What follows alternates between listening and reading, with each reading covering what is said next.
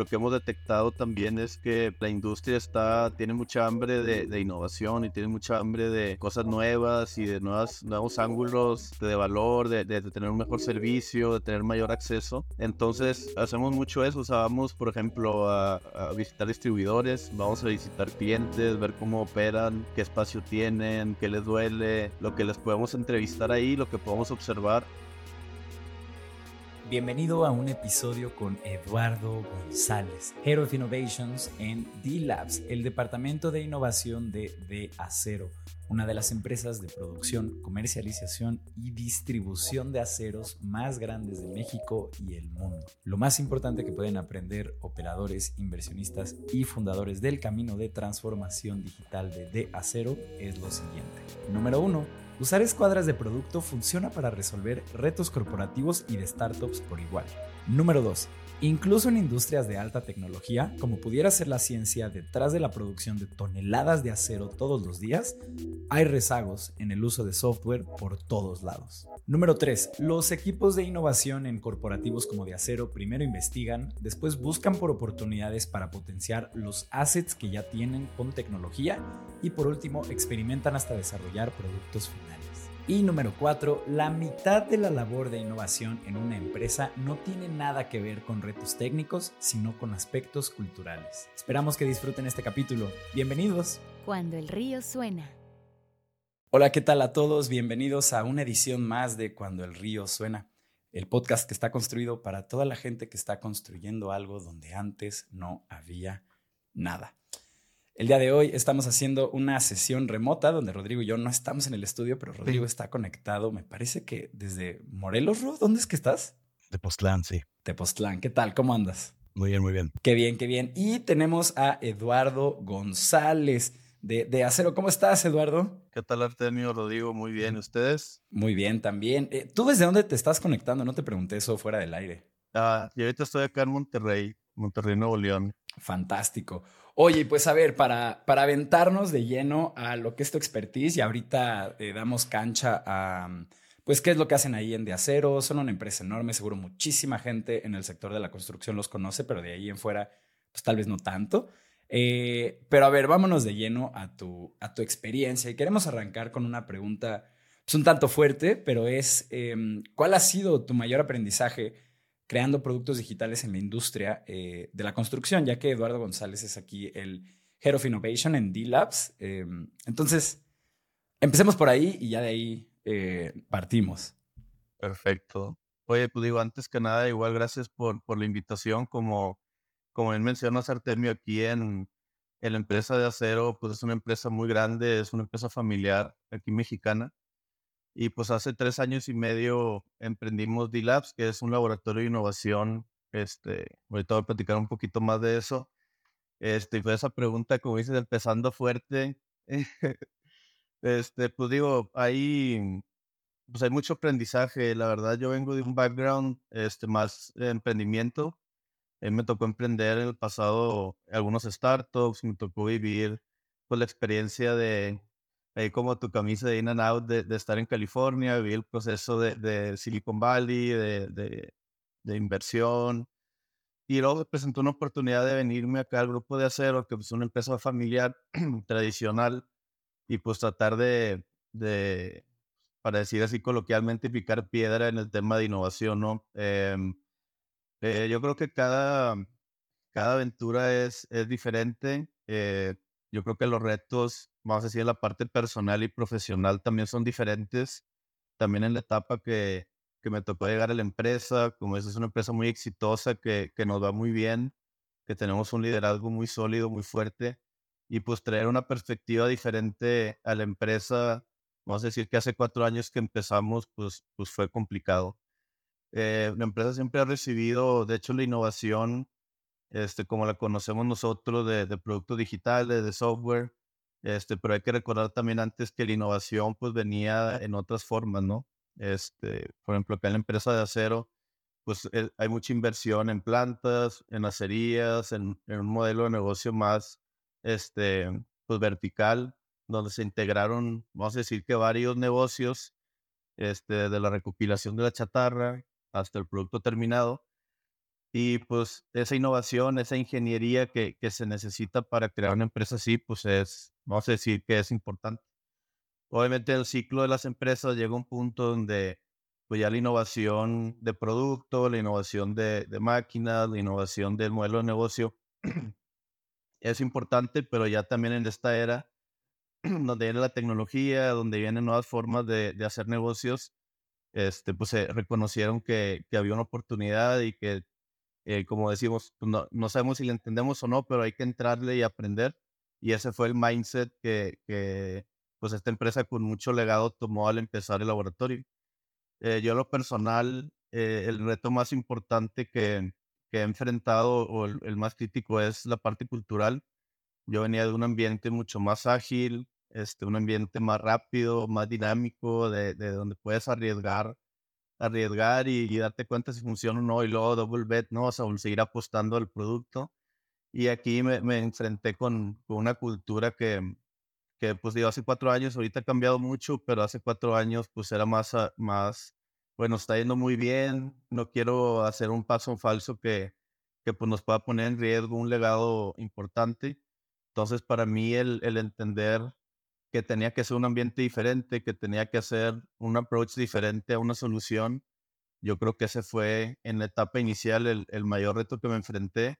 Y obviamente yo en lo personal eh, tuve que hacer un crecimiento muy importante de, pues de darme cuenta de eso, identificarlo, interiorizarlo y a partir de ahí plantear otras estrategias porque vamos a decir que sabemos que ese es el framework, ese es la, el método, eso es lo que necesitamos, pero tampoco puedo hacerlo empujando muy fuerte porque pues tenemos un legado y una fuerza ingeniería importante que pues no quería romper este, o estigmatizar lo que es la innovación y la tecnología en, la empresa, ¿no?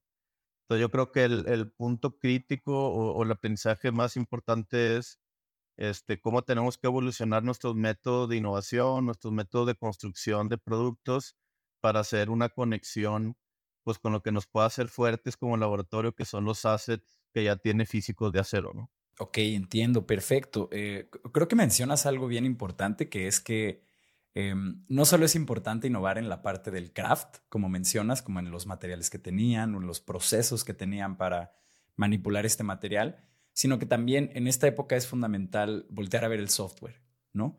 Eh, ¿Cuáles son el tipo de software que pueden hacer más eficiente esta empresa? Eh, ya hay algo en el mercado, es algo que tenemos que desarrollar nosotros. Eh, ¿Dónde se pueden hacer estas, estos famosos ejes de X y Y de las cosas que tienen mayor impacto y menor riesgo y, actuar sobre eso, ¿no? Em, Creo que mencionas algo bien interesante que, que también nos pasa aquí en el estudio de, producto cuando llega justo una empresa tradicional, eh, de hecho muchas veces familiar también como de acero, eh, que es que eh, justo no pueden tomar tantos riesgos o todos los riesgos que toman son de manera muy calculada, eh, precisamente por este factor de legado o de marca que ya se ha construido híjole, pues hemos visto muchas veces hasta en 100 años, 50 eh, años, eh, ¿no? O sea, hablamos más de los años que tiene uno aquí en la Tierra. Eh, y, como dices, pues no puede llegar uno a, a, romper todo, ¿no? Y, y, a decirles como, no, pues vamos a empezar como en Facebook y muévete rápido aunque quiebres cosas y demás, ¿no?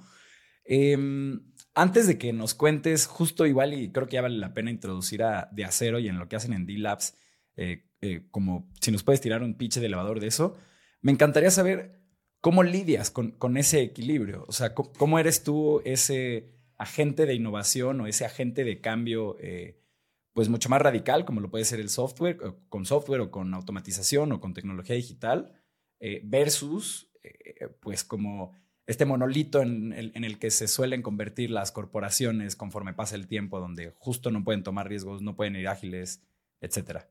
Sí, eh, digo, antes de, de, entrar con el elevator pitch, me gustaría comentarte que, que pues yo creo que un, un, approach importante en ese, en ese aspecto es identificar muy bien que son cosas diferentes, ¿no? Que, que vamos a decir el modelo de negocio tradicional, donde la empresa está liderando el mercado, donde la empresa está siendo un, un actor importante, pues ese tiene prioridad también y pues tiene que seguir, ¿no? Al final es de ahí de donde obtenemos nosotros los recursos para empezar a emprender otras iniciativas, para empezar a construir otros productos. Y Y pues si nosotros decidimos, es que nos tenemos que voltear a innovación, nos tenemos que voltear a nuevas formas de hacer negocio, al final puedes descuidar también este, pues el legado y el negocio que ya está dando ahorita, ¿no? Al final, una empresa exitosa eh, debe saber manejar muy bien las dos formas, las dos partes, vamos a decir, ser líderes en la industria, pero también empezar a explorar nuevas fuentes de ingreso, nuevas fuentes de valor, con los assets que tenemos, cómo también los podemos este, vender de una forma diferente, distribuir de una forma diferente, llegar a clientes que normalmente no llegamos, pero pues son dos cosas igual de importantes y paralelas que se tienen que hacer muy bien, ¿verdad? Entonces, como que obviamente en, esa dualidad siempre va a dominar si no presta cuidado el, leadership y nosotros como, como ente de innovación, pues siempre va a dominar más el liderar el mercado, ¿no? Porque pues, son los indicadores más duros, indicadores financieros, indicadores de crecimiento, de participación de mercado, que pues nosotros en el, otro lado tenemos tracción, potencial, ¿verdad? Este, escalabilidad. Y al final, cuando tú estás haciendo un producto de la parte, vamos a decir, exploratoria o de innovación y lo quieres incorporar al, al modelo que está liderando el mercado, pues te piden escalabilidad muy rápido, ¿verdad? Te piden que ya sea escalable a todos los clientes, que sea escalable a todos los mercados, que sea escalable a todas las plantas, ubicaciones. Y pues nosotros sabemos que el proceso natural no es así, porque si construyes un producto listo para escalar, pues entonces no estás aprendiendo, no estás aprendiendo lo suficiente. Entonces, como que esa dualidad, este, es lo que yo he aprendido, que pues tenemos que ir, vamos a decir, si está desbalanceado, tenemos que ir balanceándolo un poquito más. Al principio, en mi experiencia, te va a tomar tener que sacrificar varios MVPs eh, solo en el laboratorio, darte cuenta muy rápido si hay valor o no porque sabemos que una vez que, que el producto ya, ya este, esté dando valor, lo van a querer escalar muy rápido y pues escalar muy rápido significa pasar de una ubicación a 50, pasar de 100 clientes a 10 mil en, en días. Eso pues obviamente se puede hacer, pero no con un MVP, por ejemplo. ¿verdad? Entonces como que esa dualidad, manejar muy bien ese balance, al final es lo que hace que la empresa pueda seguir liderando y pueda seguir creando disrupción si no logramos establecer ese balance desde, la visión del liderazgo, pues va a ser muy difícil porque siempre va a dominar más la entidad que está generando el ingreso para la empresa.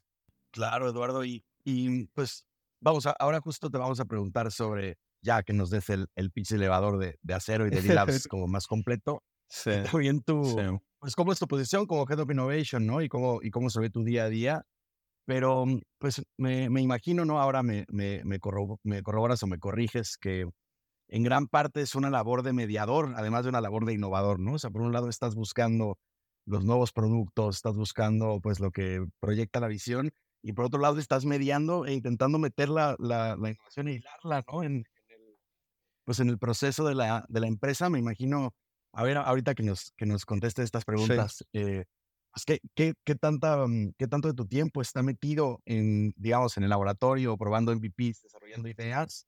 ¿Y qué tanto está metido en la, en la reunión con, eh, con los ejecutivos, convenciéndolos de, pues, de no escalar a 10.000 clientes mañana, ¿no? Ahora, entonces, en, nada más para recordarte las preguntas son, ¿cuál es el pitch de elevador de, de Acero y de D-Labs, de forma más formal? ¿Y eh, cómo es tu posición como Head of Innovation? Perfecto. Sí, pues mira, De Acero es una empresa que lleva más de 70 años. Es una empresa que, que producimos eh, cerca de, vamos a decir, 10, 15 mil SKU del producto terminado. Y es una empresa que está integrada este, ah, verticalmente. la madre. Sí, es, son...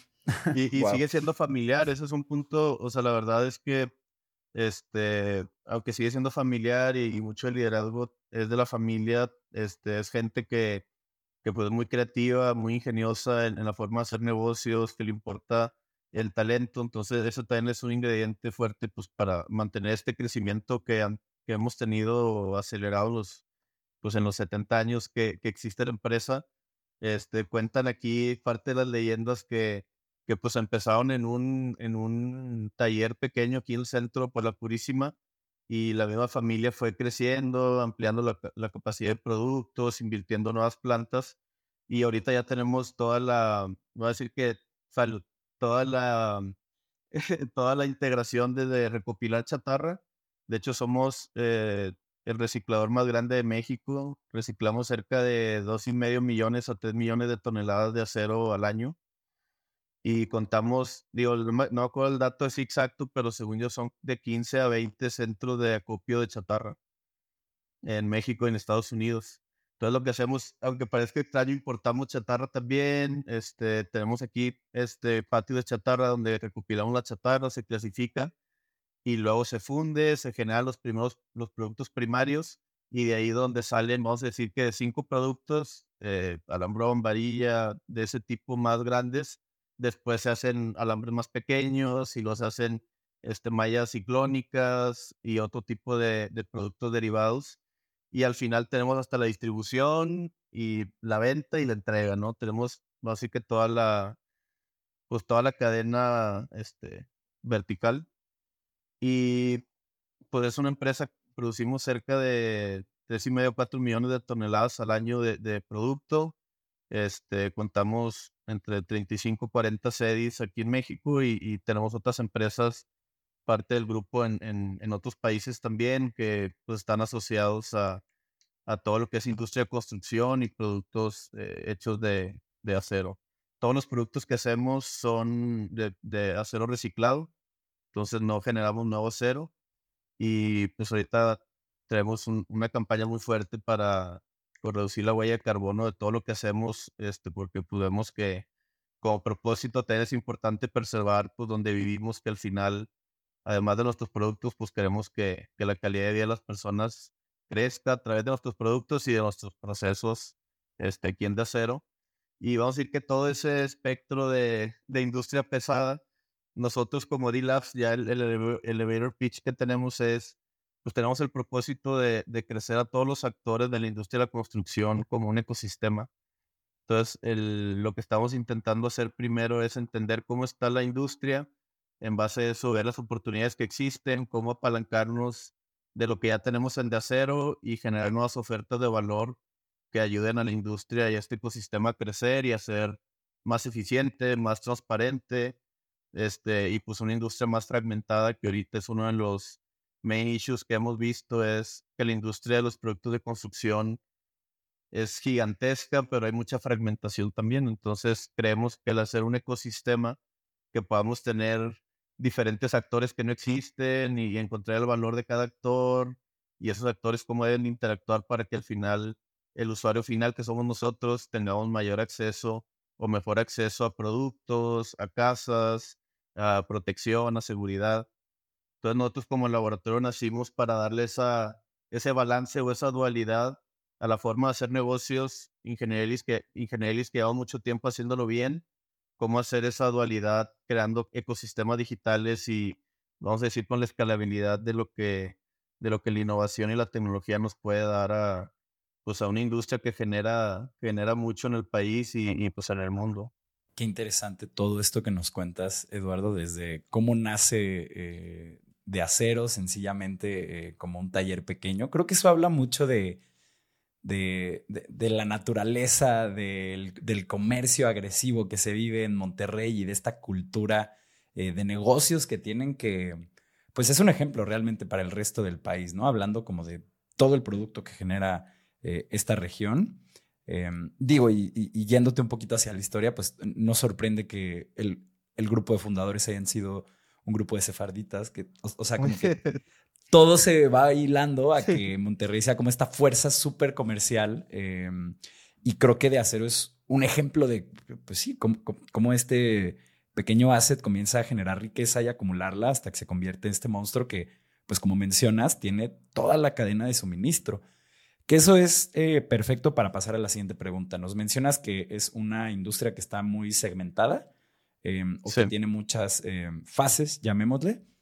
Nos encantaría saber ¿dónde es que toca el software eh, la industria de la construcción actualmente? ¿no? O sea, me imagino que en pues, todos, los todos los lugares posibles, ¿no? Ahí, ahí, tenemos un, para todos los curiosos, un gran artículo de eh, Mark Andresen que se llama The Software is Eating the World, que pone en evidencia cómo es que pues todo lo que estamos tocando como sociedad, también el software lo está optimizando todo el tiempo y esa es la tendencia natural eh, en esta época. Pero sí, Eduardo, ¿dónde dirías que están como estos estos puntos donde sí el software es particular de, la, de, la, industria de la construcción. Fíjate que, que mucho del, del, software, pues como software, pues ya ha existido en todas las partes de la cadena, ¿no? Eh, yo cuando, cuando entré aquí a, a De Acero y formamos D-Labs, es que me tocó también ser parte de, pues del, creo que fui el primer empleado de, de D-Labs, este, yo entré particularmente para ese, para ese proyecto, este producto. Eh, me di cuenta que había hay mucho avance tecnológico en la, en la, industria, o sea, al final las plantas, pues muchas tienen tecnología, cómo recopilan los datos para saber si, si, por ejemplo, una planta se paró, por qué se paró, si una línea de producción tuvo, cuánto produjo, si hubo, si hay riesgo de que se reviente un, vamos a decir, un alambre. Pues hay, hay mucha tecnología ahí metida, sensores, eh, industria 4.0, pero lo que me di cuenta es, por ejemplo, es bien impresionante, no sé si alguna vez han tenido la oportunidad de ir a una planta donde se funde acero, pero tú ves, hasta te da miedo de ver cómo pues va una olla gigante por arriba de la planta con 200 toneladas de acero fundido y tú dices, ¿cómo eso se maneja, no? ¿Cómo existen los electrodos que entran a la olla y hacen una explosión? Pues eso es tecnología pura, ¿no? Es, es software. Physics. Sí, exacto. Eh, y, y, me di cuenta que, que existe esa cultura muy fuerte en las plantas, pero también que hay, al través de la cadena de distribución, o la, del supply chain, pues es donde están viniendo las disrupciones más fuertes, ¿verdad? Yo creo que es, o sea, lo que he visto es, obviamente, la barrera de entrada de poner una planta de fundición y este, hornos y poner este, plantas de trefilado, por decir, pues es una, una barrera de entrada muy complicada, o sea, ahora con una startup de eso, híjole, pues cómo, está difícil, ¿no? Pero la parte de software, que pues es la, entrada, la barrera de entrada es, decir, más creatividad, intelecto, conocimiento técnico, este, se están yendo mucho en la cadena, o sea, por ejemplo, desde cómo distribuir mi producto, dónde tener el producto que sea más eficiente para surtirlo, cómo hacer mis rutas logísticas eficientes y cómo venderlo, cómo acercarme al usuario que quiera adquirir un producto usuario, refiriéndome a nosotros como clientes hasta un B2B que quiere adquirir un producto y genera miles de transacciones al mes, pues cómo optimizar eso para que no sea capturando mil órdenes, ¿verdad? Por decir, por poner un ejemplo. Y luego niveles de servicio, cómo puedo dar un mejor servicio, pues se tienes que apalancar pues, de tecnología para saber dónde está el inventario, cuánto, tengo, cuánto puedo vender, cuánto no, cuánto tengo que guardar, cómo distribuir lo que voy a producir el próximo mes. Y en el, vamos a decir que lo más cercano al usuario final, lo más cercano a una persona que quiere transaccionar contigo, es donde yo veo que, que es el área de oportunidad más grande, ¿no?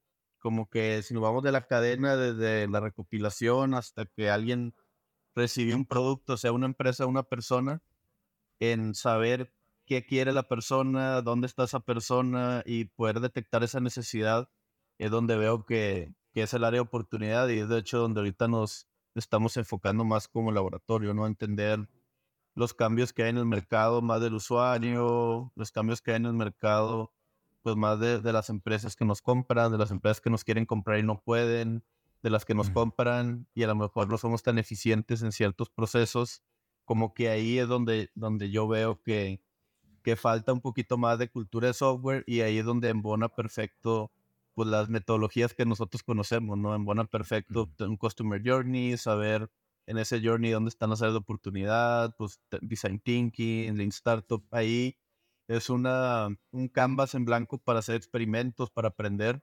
Y al final, pues con el propósito adecuado, yo creo que ahí donde puede venir una disrupción también de, de la industria, ¿no? Creo hay mucha, en esa misma fragmentación, pues hay mucha, vamos a decir que mucho, mucha eficiencia que se puede hacer y obtener beneficio para todos. Entonces, vamos a decir que en, en la, si nos vamos de plantas, que es software muy recopilación de datos, este, plan de producción, muy duro ahí. Creo que estamos más cubiertos en la parte más cercana al usuario, más ahí en el Edge, es donde veo que hay mayor oportunidad pues, de poder emprender soluciones con software que, que al final pues ya tenemos infraestructura, ya tenemos data, ya tenemos muchos assets físicos y, y no físicos como información que podemos aprovechar para ser mejores, para dar una, una mejor cara a la industria, un mejor ecosistema Y eso es lo que ahorita estamos tratando de hacer pues en conjunto, ¿no? En D-Labs y, de hacerlo también. ¿Barro o voy yo? Eh, pues ya no es, no, no, no, pues eh, puedo, puedo, puedo continuar yo. Eh, pues, Eduardo, pues en realidad te queríamos preguntar dónde estaban los retos de, de las experiencias de, de usuario, ¿no? Alrededor de la, de la industria de la construcción, pero un poco ya nos contestaste ambas, ¿no?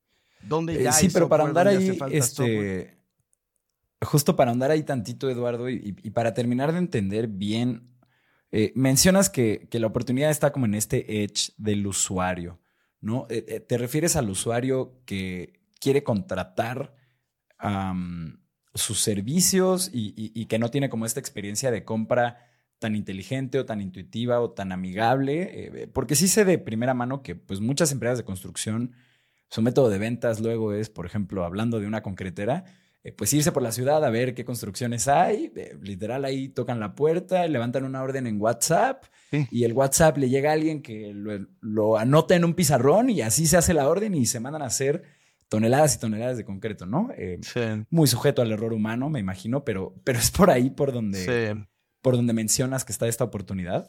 Sí, de hecho es cierto, amigo. El, el, voy a tratar de profundizar un poquito más en eso porque creo que es interesante.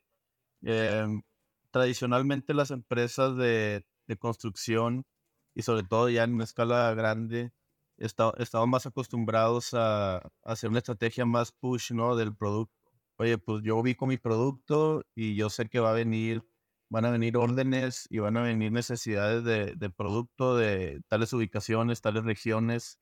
Como que hay mucho conocimiento de eso, pero lo que yo he visto que, que es un área de oportunidad es conocer realmente cómo se transacciona cómo transaccionan nuestros clientes o nuestros usuarios, sean personas o empresas, cómo hacen una transacción pues, con las empresas que fabrican. Entonces hay, hay varias restricciones, por ejemplo, qué cantidad quieres comprar. Ya desde ahí hay un filtro, ¿no? ¿En qué ubicación estás? Porque pues hay que respetar canales de, canales de distribución, este, la cadena tradicional, ¿no?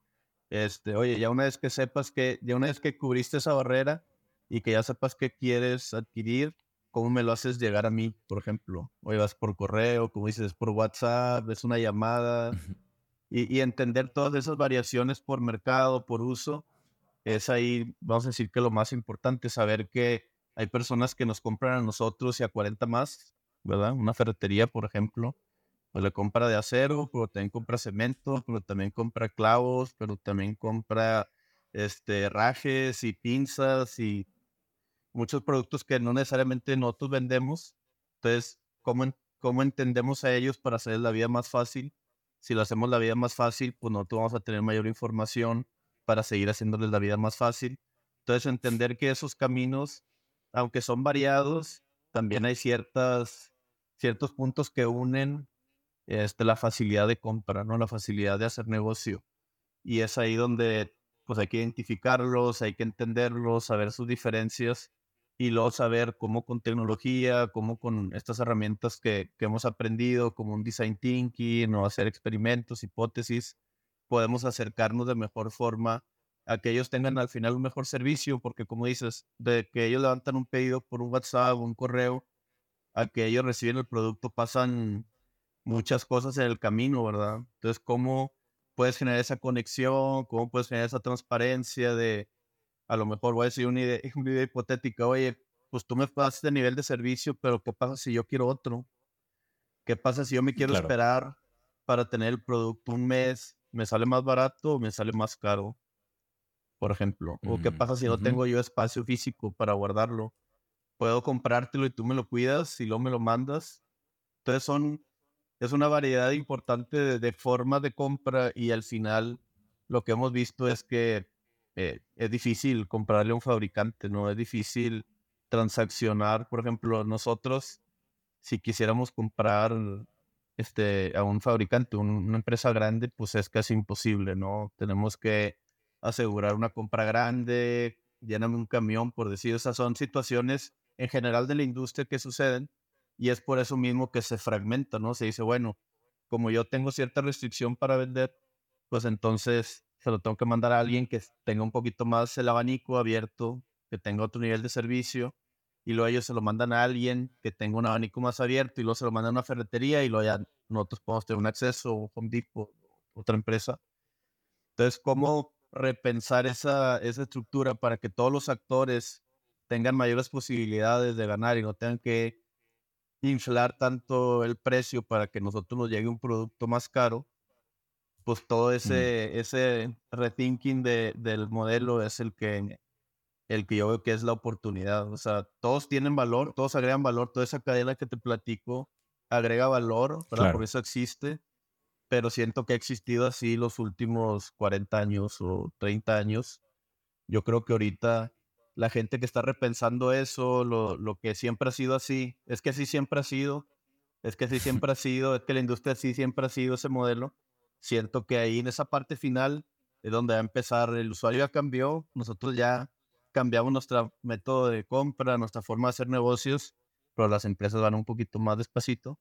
Entonces, ¿cómo alinear nuestro cambio, nuestra expectativa como persona, como usuario, a lo que puede ofrecer una empresa en el, en el mercado de la construcción? Como que entender eso y pensar alternativas. Y aparte, si nosotros podemos hacer eso y, y apalancarnos de los assets que ya tenemos, creo que podemos dar una oferta, este, un par de ofertas interesantes al mercado que, que al final no buscamos desplazar a nadie del canal de distribución, al contrario, queremos consolidarlo y decir, bueno, yo sé que tú das muy buen valor aquí, bueno, como en el- la cadena del futuro ideal tú puedes seguir dando ese valor, pero más eficiente yo arreglándote estas cositas, ¿no? Entonces, Claro. como que mucho del, mucho de, otra vez, de ese balance y de, ese, de lo que hacemos muy bien y lo que puede ser automatizado, lo que puede ser repensado, creo que al final, pues los que vamos a ganar somos nosotros como, como usuarios del producto, ¿verdad? Ya sea una cerca, ya sea una varilla para una casa, una construcción, este, un clavo para colgar tus este, cuadros, o sea, todo eso al final, cómo accedemos a eso en una cadena este, que pues es naturalmente industrial, cómo podemos hacer ese shaping es, es parte del, de los retos que, pues que, que estamos viendo ahorita como, como industria. Qué, qué terrorífico suena el, el- arreglar esa experiencia de usuario. Suena un poco como a la que, a la que se encontraba eh, justo el fundador de Kavak cuando llega a México y ve que el 90% de las transacciones de autos son informales. Eh, y justo muestra cómo una industria ha venido haciendo lo mismo durante 20, 30, 40, los años que sean. Y después meter el proceso de innovación o la experiencia que es distinta, eh, pues por un lado es sí repensar todo, pero por otro lado también eh, siento que si justo le das al, al, al- tablero en el centro, por así decirlo, o al jackpot, eh, pues puede ser de esas soluciones que todo el mundo, cuando, se, cuando la tiene enfrente de, de- de él, es, dice como, wow, no puedo creer que esto no existía antes y de hecho le voy a contar a toda la gente que conozco que vive esta experiencia que yo acabo de tener, que es 10 veces mejor que Sí. lo que venimos haciendo todo este tiempo, ¿no? Sí, Em, estamos llegando Y otra cosa interesante antes de que nos vayamos al, al, al corte. ¿Cómo no? ¿Cómo no? Me agarraste Eh, así, dale, Rodrigo, pues ya dale. saliéndome, pero dale. dale, dale, dale. Otra cosa que, men- que mencionas que también es, que me imagino que es muy importante para tu, para tu departamento, es que, pues acabas de mencionarnos ahorita cientos de touch points a lo largo de toda la, de toda la experiencia, ¿no? Donde distintos usuarios tienen contacto con de acero y entre ellos a través de, ¿no? De productos de acero, etcétera. Em, y bueno, algo que nos ha pasado a nosotros como, como estudio de, de producto eh, es tener que hacer mucha investigación de cómo funcionan las cosas, no solamente entrevistando a nuestros clientes directos, sino yendo a ver qué es lo que está pasando, porque eh, pues a veces no, no todos tienen toda la información, ¿no? O sea, son procesos tan complejos que es difícil que pues alguien tenga centralizado todo el conocimiento eh, pues de toda la de toda la operada, ¿no? Aunque sean, vamos, hilos relativamente sencillos de un lado al otro.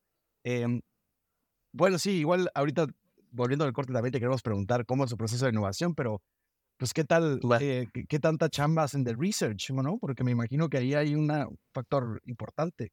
Sí, oye, qué, qué bueno que lo, que lo comentas, porque sí, de hecho, eh, uno de los pilares en, en D-Labs, digo, sé que ahorita vamos a andar más, pero uno de los pilares fuertes es el equipo de exploración e insights, que tenemos un grupo de, de, de personas que pues, son muy buenos en esto, ¿no? Y nos proponen desde estrategias de, aprendizaje continuo, por ejemplo, a través de los experimentos que hacemos ya pues con un usuario, de las hipótesis que tenemos como, como laboratorio y también pues hacemos mucha observación. Este, lo que hemos detectado también es que, que la industria está, tiene mucha hambre de, de innovación y tiene mucha hambre de, de, cosas nuevas y de nuevas, nuevos ángulos este, de valor, de, de, tener un mejor servicio, de tener mayor acceso. Entonces, hacemos mucho eso. O sea, vamos, por ejemplo, a, a, visitar distribuidores, vamos a visitar clientes, ver cómo operan, qué espacio tienen, qué les duele, lo que les podemos entrevistar ahí, lo que podemos observar. También tenemos el privilegio de que, igual por nuestra integración, de esto tenemos mucha información primaria eh, que la empresa ha generado, ¿no? Por ejemplo, mm. en los canales de, de, distribución que tenemos, este, los tipos de segmentos que existen y y pues la posibilidad de poder obtener toda esa data y nosotros procesarla, también podemos generar insights importantes que luego vamos a probar con un MVP, vamos a probar con una solución, como ahorita decíamos, oye, si la solución es muy grande para construirla, ¿cómo la puedo pivotear, pilotear rápido, perdón, o sea, cómo la puedo rápido poner entre un usuario y que me la haga garras y que se dé cuenta que, oye, no, pues esto sí está bien, esto no está bien, esto hay que ajustar. Y nosotros de eso lo metemos de nuevo al proceso de exploración y hacemos ajustes, sacamos otro MVP, como que está muy alineado, como el, el, motor del laboratorio, pues lo que nos mueve son insights, que nos mueve son hipótesis. Y pues tenemos la ventaja otra vez de, estar con una empresa que transacciona muchísimo a muchísima gente, que todo eso genera información que nos puede dar nortes muy certeros de, de los pain points y necesidades pues que queremos abordar. Entonces, esa es la ventaja de, hay muchas, hay obviamente desventajas de, de pues, tratar de emprender y hacer innovación en un corporativo, una empresa grande, pesada, no tan sexy, ¿verdad? Pero también tiene muchas ventajas porque tenemos mucha información, mucho conocimiento y un, un área de oportunidad pues muy padre para, para explorar e intentar cambiar una industria que, que pues mueve un país también. Entonces, eso, esa parte de como que esa, de ese propósito pues también nos ayuda mucho a incorporar un talento que, que normalmente no estaría interesado en, en, participar en una industria que no es de software, ¿verdad? Que no es un Google o un Microsoft, es una de acero, una empresa regiomontana familiar que está queriendo este, seguir generando negocio y, seguir creciendo. Pues ahí tenemos que también tener el propósito de decir, bueno, pues el reto es que si logramos hacer este nuevo ecosistema y logramos dar unas nuevas ofertas al mercado, pues que la gente vea en ese propósito también crecimiento técnico y, y, crecimiento personal este, hacia todo lo que ya existe y la oportunidad que se están ahí colgando del árbol que los podemos obtener para, pues ya tenemos mucho, 70 años de avance, ¿verdad? De recorrido. Ahora solo hay que ver cómo hacer el shaping de, de la parte que, puedo decir, como hace poquito leí, de que pues ya ahorita ya todas las empresas estamos compitiendo contra los geeks, ¿verdad? Y geek no es necesariamente tecnológico, es alguien que está apasionado por resolver problemas. Entonces el apasionamiento por resolver problemas y entender y meterte al fondo y, y, y, cambiar y hacer un reshape de lo que conocemos, pues eso es un geek y son los que pues generan estas startups que luego vienen y cambian y transforman el mundo. Bueno, pues ¿cómo le hacemos para traer ese talento a nosotros? Entonces, e, esa parte, eh, la parte de exploración que normalmente es pues es crítica y todo lo decimos, todas las empresas hablamos de, por ejemplo, customer centric, de entender al cliente, entender al usuario, pero realmente son pocas, o yo he visto en esta industria pocas, las que realmente lo hacen de forma escalable y de forma rutinaria, ¿no? Porque pues también es un trabajo de disciplina, no siempre está padre hacer un transcript, ¿no? o no siempre está padre eh, ir y, y observar cómo mueven acero todo el día pero pues al final la disciplina de la exploración y entender, pues es, el, es la gasolina para hacer pues las siguientes hipótesis y las siguientes pruebas, que, que al final ya cuando tienes un MVP en producción, pues ya puedes escalar el, la experimentación, pero mucho al principio pues, pues es disciplina de estar ahí, de entender, de, de saber que, que a veces aunque ya lo tengas claro, sale algo que te puede mover y dices, sí, no lo había visto, pues tengo que repensar y tengo que volver a analizar y pues no hay mucha referencia previa en este tipo de industrias. No hay mucha referencia de cómo innovan, hacia dónde se mueven. Creo que lo que yo muchas veces le digo al, e, equipo es que, pues es la historia que, que pues, nos está tocando también a nosotros participar ahí. Así es, tal cual. Uf, Eduardo, tantas cosas que mencionar de esto que dices, pero si no nos vamos al corte no nos vamos a ir nunca, así que vámonos y ahorita seguimos cotorreando. Les recuerdo a toda la gente que nos esté escuchando que en cuandoelríosuena.com ustedes pueden suscribirse a la newsletter de este programa para recibir una notificación cada que tengamos un capítulo nuevo. De igual forma, Rodrigo y yo queremos pedirles con el corazón en mano que si conocen al fundador, operador u inversionista de alguna empresa tecnológica o que se esté transformando digitalmente, por favor, háganle llegar este recurso. Es gratuito, es para todas esas personas y tenemos ya más de 100 capítulos publicados con gente compartiendo recursos, experiencias y al final del día mejores prácticas para navegar este mundo de transformación digital y creación de software. Regresamos. Estás escuchando Cuando el río suena, un podcast de conversaciones con agentes expertos y emprendedores del mundo digital. Tus anfitriones son Rodrigo Salmerón y Artemio Pedraza, fundadores del estudio de estrategias e interfaces digitales Acueducto. Para más información, visita cuandoelriosuena.com. Si encuentras valioso este podcast, por favor ayúdanos a compartirlo con un amigo o síguenos en Spotify o iTunes. Muchas gracias. Regresamos con Rodrigo y Artemio.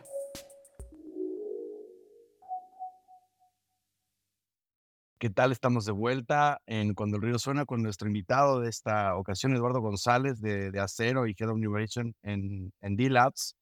Em, y retomando un poco la conversación que estamos teniendo, Eduardo, pues queríamos preguntarte también em, cómo es el proceso de, eh, de innovación de, de, de D-Labs, ¿no? ¿Cómo buscan eh, las oportunidades de mejora. Ya un poco nos has estado contando, pero pensamos en preguntarte de Rubin. ¿Sí lo estoy pronunciando bien? Sí, sí, va. Sí, Rubin. Entonces, tienen este producto Rubin. Este, nos encantaría como que nos contaras un poco cómo funciona, cómo llegaron ahí y pues como ahí explicarnos, eh, ajá, pues un poco cómo, cómo testaron las ideas.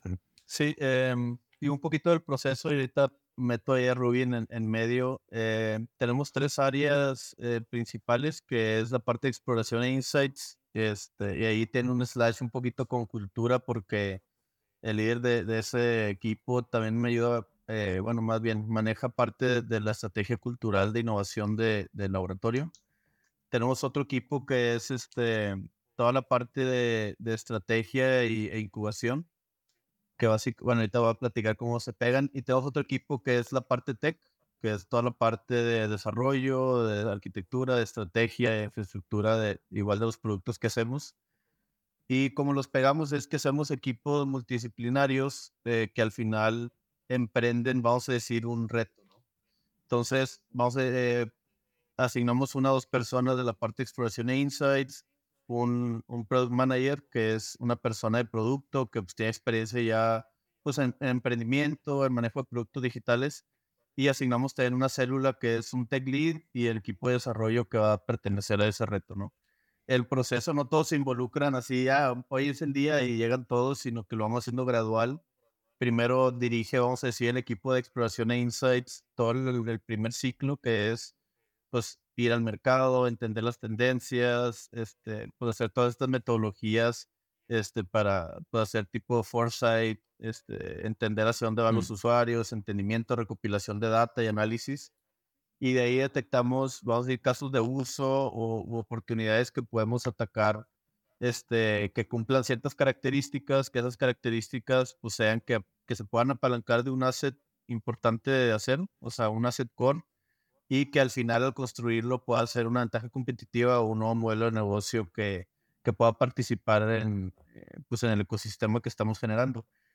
Hay mucha tecnología que, que pues se decide comprar, nosotros pertenecemos en al área de transformación, que estamos haciendo un proceso importante como equipo de, pues, de transformación digital, de transformación de la empresa, de, de cómo operar y cómo pues fluir en esta nueva, en esta nueva época más de, tecnología y, digital. Entonces, mucho de lo que hacemos es, entendemos esas, lo que haga la intersección entre eso que les acabo de platicar, pues es una oportunidad que vale la pena probar, ¿no?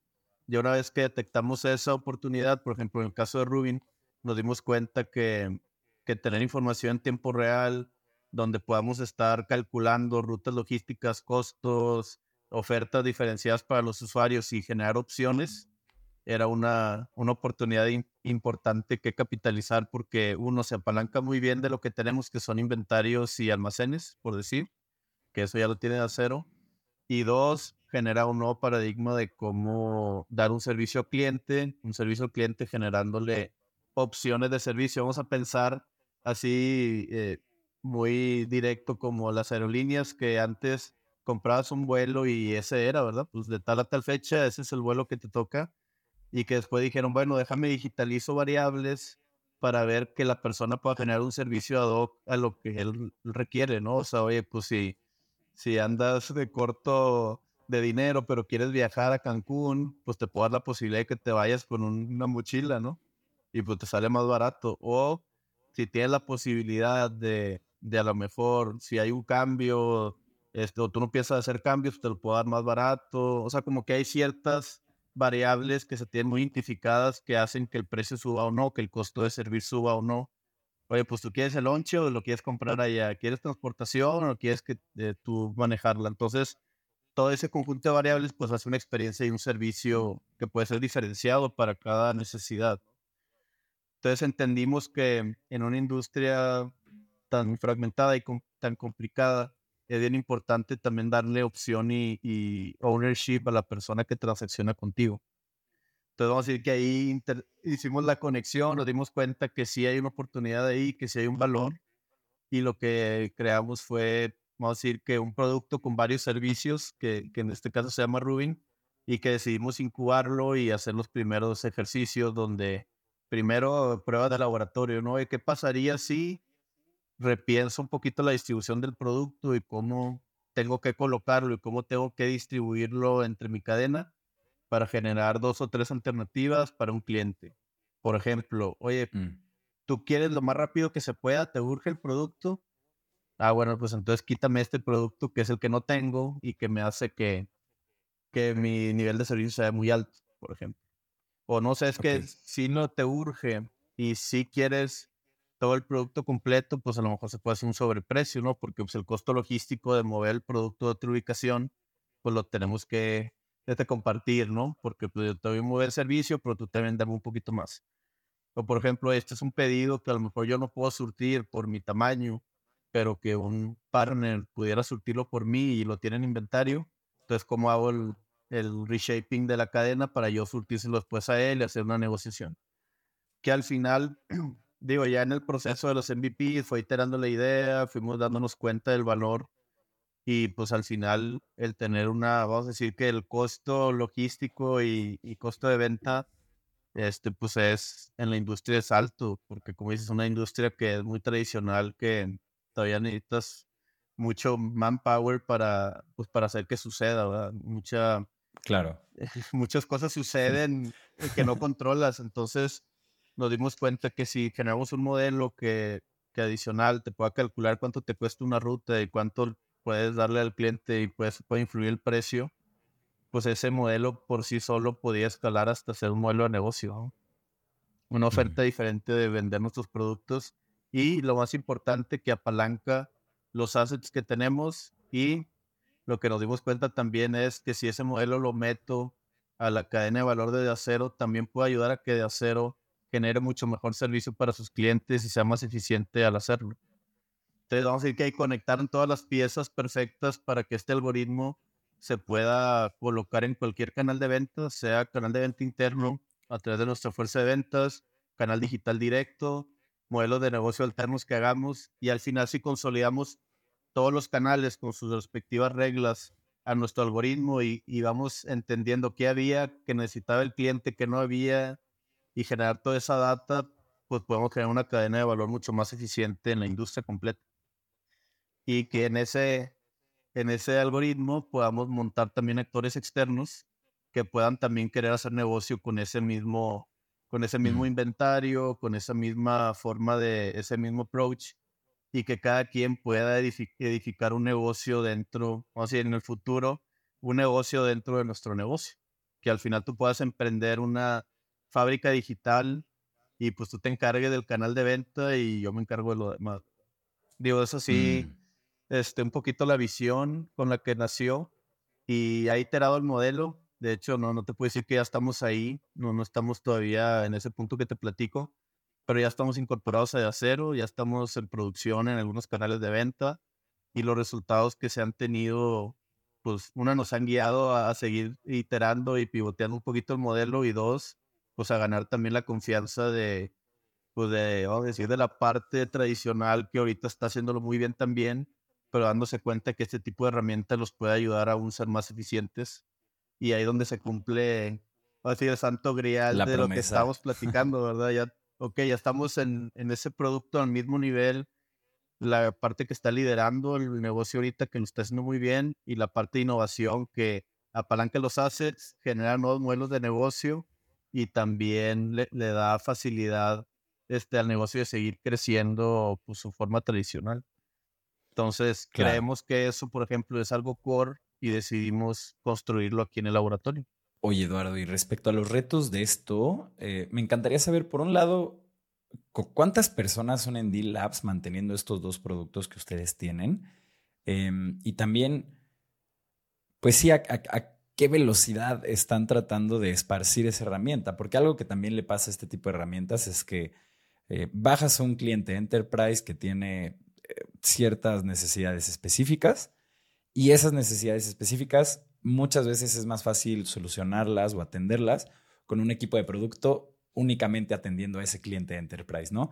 Y la solución empieza a pasar de ser un template que todos usan a un template al que se le pueden mover cosas eh, según el cliente que lo está utilizando, ¿no? Entonces, ¿cómo están lidiando ustedes con eso? De- de- ¿Es un tema siquiera? Eh, cuéntanos. Digo, te lo voy a tratar de contestar a ver si en- entendí bien, pero por ejemplo, la forma de construir también el, el producto, pues es, es crítico, ¿no? Como, digo, lo que voy a decir se va a escuchar extraño, pero muchas veces el equipo platicamos de que hay que construir como si estamos mal.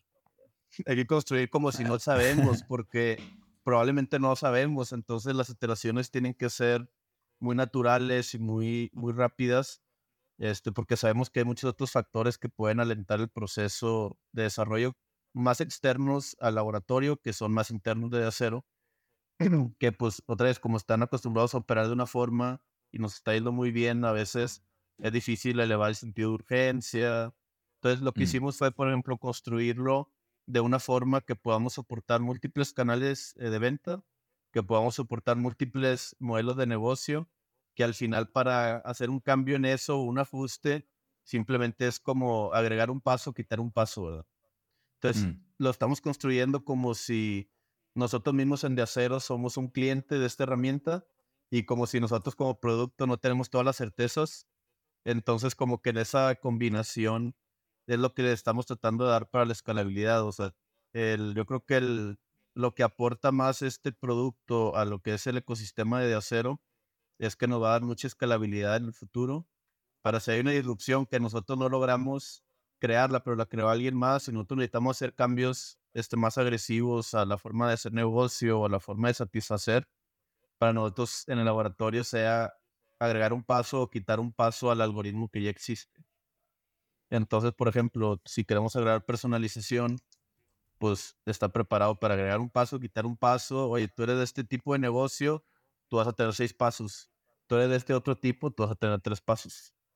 Entonces, entre cada uno de los pasos, diferentes canales nos permite experimentar mucho más rápido y darnos cuenta, pues, qué cosas son las que más agregan valor y tampoco dejar que, que una regla que no estamos de acuerdo, por ejemplo, la tengamos que acoplar a todo el modelo. Entonces, oye, una regla Mm. que no estoy de acuerdo, la acoplo en tu canal, en tu segmento, la vamos a retar y la vamos a probar. Y si resulta que esa regla nos ayuda, se queda. Si resulta que esa regla no nos ayuda, pues ya tenemos la comparativa, ¿no? Entonces, como que es empezar a inculcar todo este mindset para que la empresa también lo, lo adopte. Y yo creo que en los últimos seis, siete meses, en lo personal he visto un cambio muy fuerte en cómo, cómo es el approach hacia estas soluciones, porque yo creo que se dan cuenta que en el long road es mucho más escalable, mucho más rápido construir algo como si estuviéramos mal a construir algo como si tuviéramos todas las certezas, porque pues ya cuando construyes como si tuvieras todas las certezas y necesitas hacer un pivoteo, pues es muchas veces mejor construirlo desde cero, ¿verdad? No, y esto, esto que dices es súper interesante y súper valioso para la construcción de productos en enterprise, pero también para la, construcción de productos en general, porque mm, pues incluso en un startup de crecimiento veloz o de, ¿no? que está en expansión o que está escalando, pues hay cosas del proceso que cambian conforme, conforme vas avanzando, ¿no? Y es muy importante mantener cierta, cierta flexibilidad, que es uno pues, de, los, de los ejes de la escalabilidad, ¿no? Pero, pero me gusta mucho cómo lo frameas, ¿no? Decir, bueno, hay que pensar que estamos mal, no tenemos realmente toda la información, o que mañana me van a llegar a decir, no, ¿sabes qué? Me faltó contarte este paso de aquí, ¿no? O, llega el researcher a decir, no, pues, me acabo de enterar que el, el, almacenista hace esto con la, con la pieza o esto con el producto, y entonces te puede cambiar este, todo lo que estás construyendo, ¿no?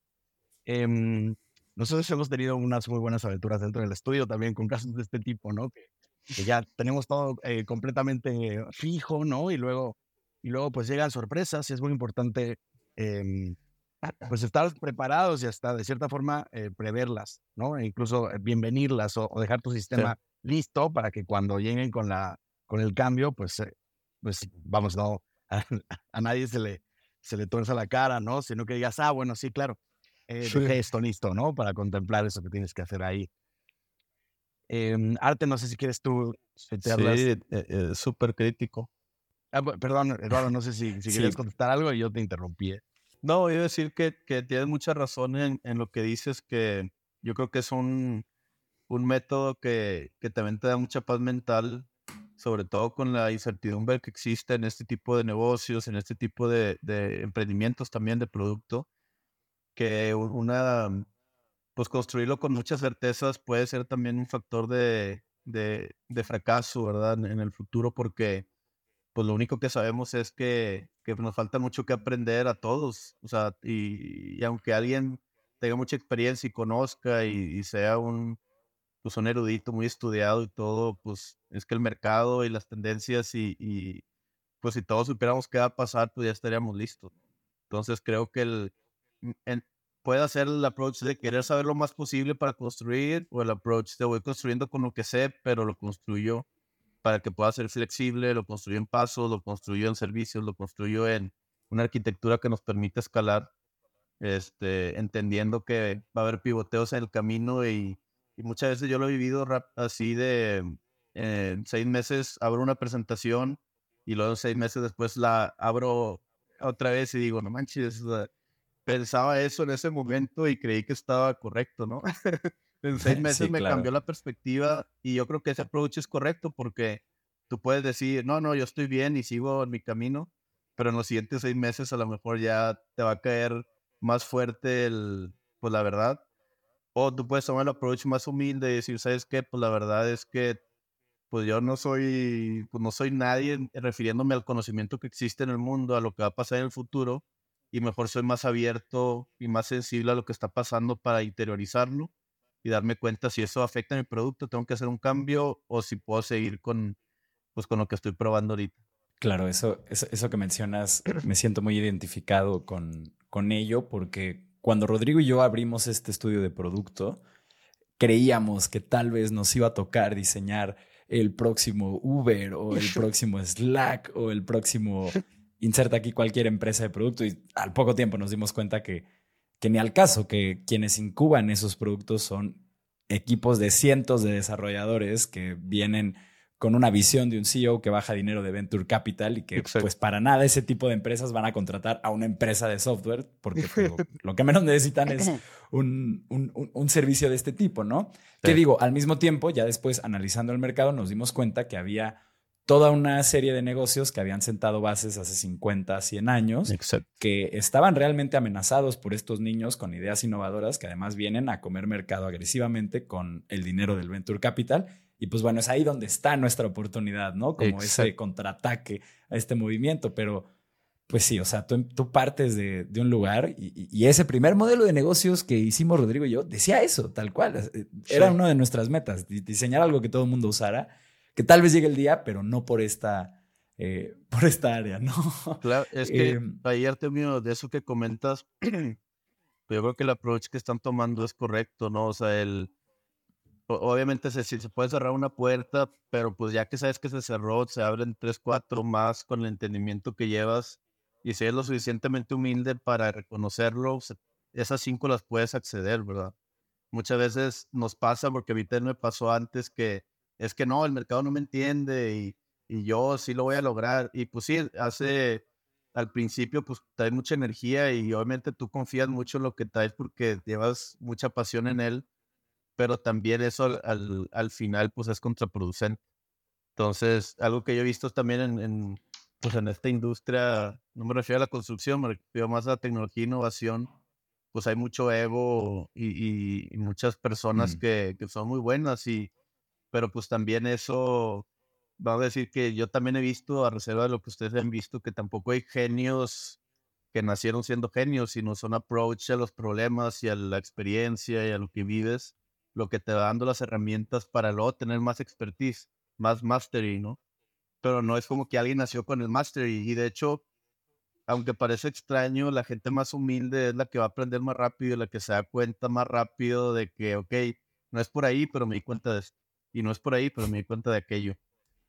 Eh, y esa gente es la que yo veo que hace el mastery más sencillo, más rápido y, y pues no necesitas, obviamente tienes que documentar y leer mucho, saber qué está pasando y ser como es un geek, meterte a profundidad, entender los problemas, pero también ese entendimiento te lleva a que te des cuenta que pues no sabes ni el 1% del conocimiento que existe y lo puedes ir masteriando pues a prueba y error y a introspección, ¿verdad?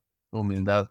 100%. Eduardo, ya para irnos, última pregunta de este capítulo, vámonos velozmente. Ante los retos que se enfrenta D-Labs em, de acero, slash, D-Labs slash de acero, y tú como su Head of Innovation en los próximos años, ¿qué te quita el sueño? Em, yo creo que lo que más me quita el sueño es la velocidad. Eh, entendiendo todo lo que estamos platicando, aún creo que un componente importante pues es la velocidad con la que aprendes y construyes, em, la velocidad en la que incorporas lo que haces pues al, al, negocio que es el que está liderando la, la, industria, el que está liderando, el que está generando capital también pues para mantener este tipo de programas. Em, yo veo que sí vislumbro los próximos cinco años más tardar disrupciones fuertes en, cómo se maneja la industria. Y te digo, yo he notado en los últimos seis meses, siete meses, eh, más cambio que los primeros dos años, vamos a decir, en, en cuanto a nosotros como personas, como miembros del laboratorio, lo que hemos crecido, este, que no te comenté, somos 20, 26 personas en el equipo, o sea, no es un equipo tan grande.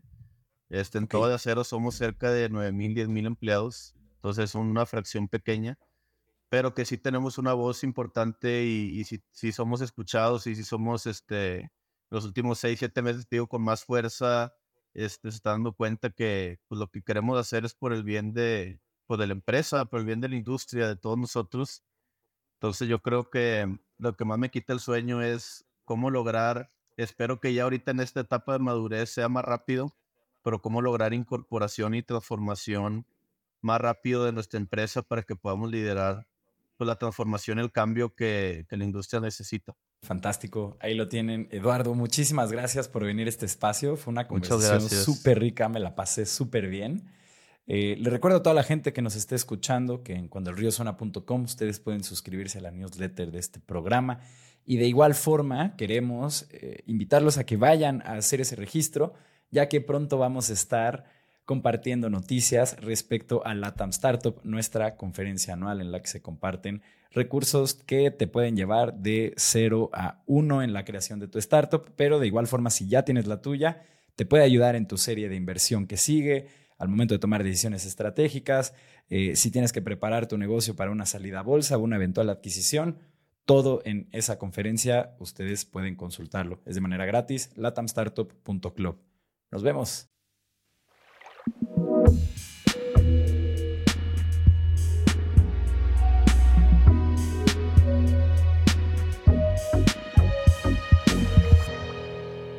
Cuando el río suena.